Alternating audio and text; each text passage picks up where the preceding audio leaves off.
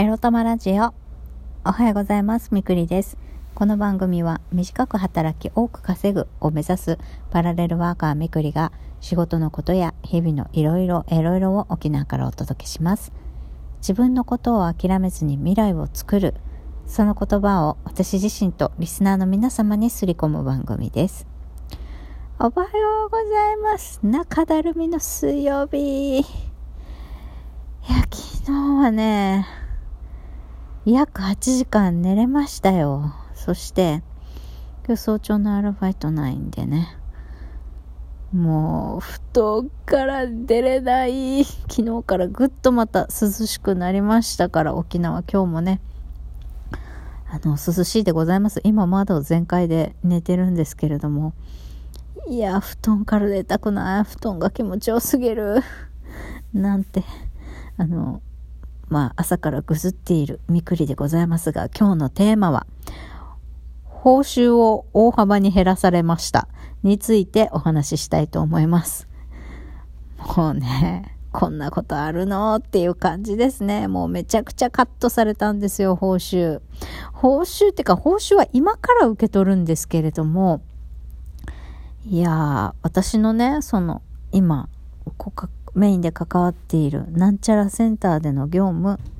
11月からね私があの IT 企業を辞めたことで11月からねフルで、まあ、8時間とか入れるようになってまあそれも出勤日数で言ったらやっと1週間経ったかなぐらいなんですが早くも大幅。もうねこの出勤時間というか工数ですね。まあ何時間働いたっていう工数で私たちは管理されているわけなんですけれども、業務委託なんでね。何時から何時までいなきゃいけないっていうのはないんですが、ないけど、ただ、あの厳しくね、本当にこの業務にこんなに8時間、あの、やってもらう必要があったのかっていうのはね、日々毎日、あの、日々、こう厳しくチェックされていてこの人にこんあこの作業にこんなに時間かける必要があったんだろうかっていう感じで特に私みたいな私とか、まあ、それ以外にもあのアートディレクターさんデザイナーさんの方業務委託の方他にもいらっしゃるんですけれどその業務委託の人間は、えーまあ、テストされてるわけですよ。どれぐらいのスキルのスキルを持ってる人間なのかっていうね。この業務に対してこれだけ時間がかかってる。これは多いのか少ないのかとかね。まあ多いなと判断されたらどんどんどんどん仕事時間を削られていくわけですよ。もう職員にねあの任せてこの人にやってもらった方がいいもの。この人に合う仕事をやってもらおうっていうのでね。まあいろいろ日々テストされてるわけですが、まあ今日のテーマに戻ると大幅にね、あの、報酬を減らされましたっていうところで、私は今のところ、その、評価されてないわけですよ。この人時間かけすぎとか、この人はもうこの業務だけやってもらいましょうみたいな、他のものはもう、あの、職員とかね、ねプログラムマネージャーに引き取ってもらってこれ以上人件費をかけないように、えー、必要最低限の部分だけ翡翠さんにやってもらいましょうみたいな動きになっちゃってるんですよ今。ねえいやだってさ週5日、まあ、8時間勤務をさ当てにされてさいた私なんだけれどももう人が足りないから翡翠さんもういつからフルで働けるようになるの？みたいな感じで11月からはフルで行けますんでって話をしてたのに、さあフルになりました。1週間経ちました。えー、あなた週5日8時間来てほしいななんて思ってたところですが、週1.5日で結構ですっていうことになったんですよ、昨日。1.5日って12時間ですよ、12時間。週40時間のはずが12時間でいいですっていうことになっちゃったんですよね、昨日。まあ、何が起こったかというと、今私メインでセミナーの運営のシナリオ作成、司会進行をさせてもらってますが、このシナリオに関して、なんかこのセミナーをね、監修していただいている大学教授の先生から、まあ、ダメ出しというか、何言われたか私今まだ分かってないんですけれども、何かお打ち合わせで話があったようで、なんかもう、プログラムマネージャーの判断でね、まあ、シナリオ作成は翡翠に翡翠さんに任せてたけれども、まあ、そもそもそれが間違いでもう最初からねプログラムマネージャーの僕が書いておけばよかった。翡翠さんに書いてもらって僕が添削してってなんてやってたらもう時間がもったいないからいいです。シナリオ作成も僕がやりますんであなたは司会だけ、えーまずセミナーは1日あるんで朝から夕方まで終日あるんで、まあ、その司会とその前日の予行演習、必ずね、まあ、リハーサルやるんで、その時間だけでもう結構ですっていうことになっちゃったんですよ。でさ、まあ、シナリオ作成できないんなら早めに言ってくれればよかったのにって言われたんですよ。え、シナリオ作成できませんって言ってくれればよかったのにってどういうことみたいな。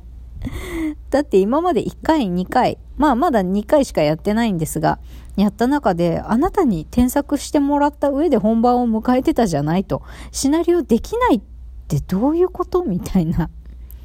まあ向こうからしてみれば、これは業務委託の私がやれるような仕事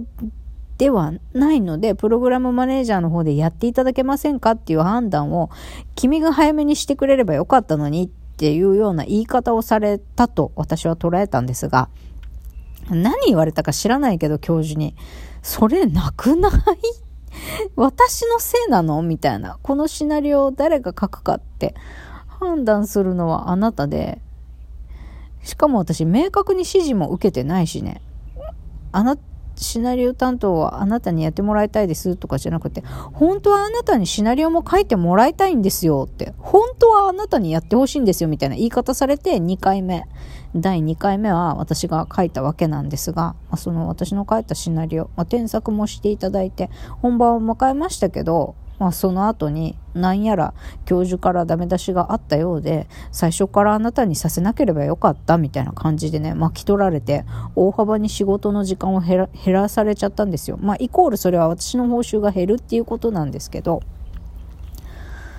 そうもうさこんなことある？みたいな。いやしかし厳しいよねフリーランス。だって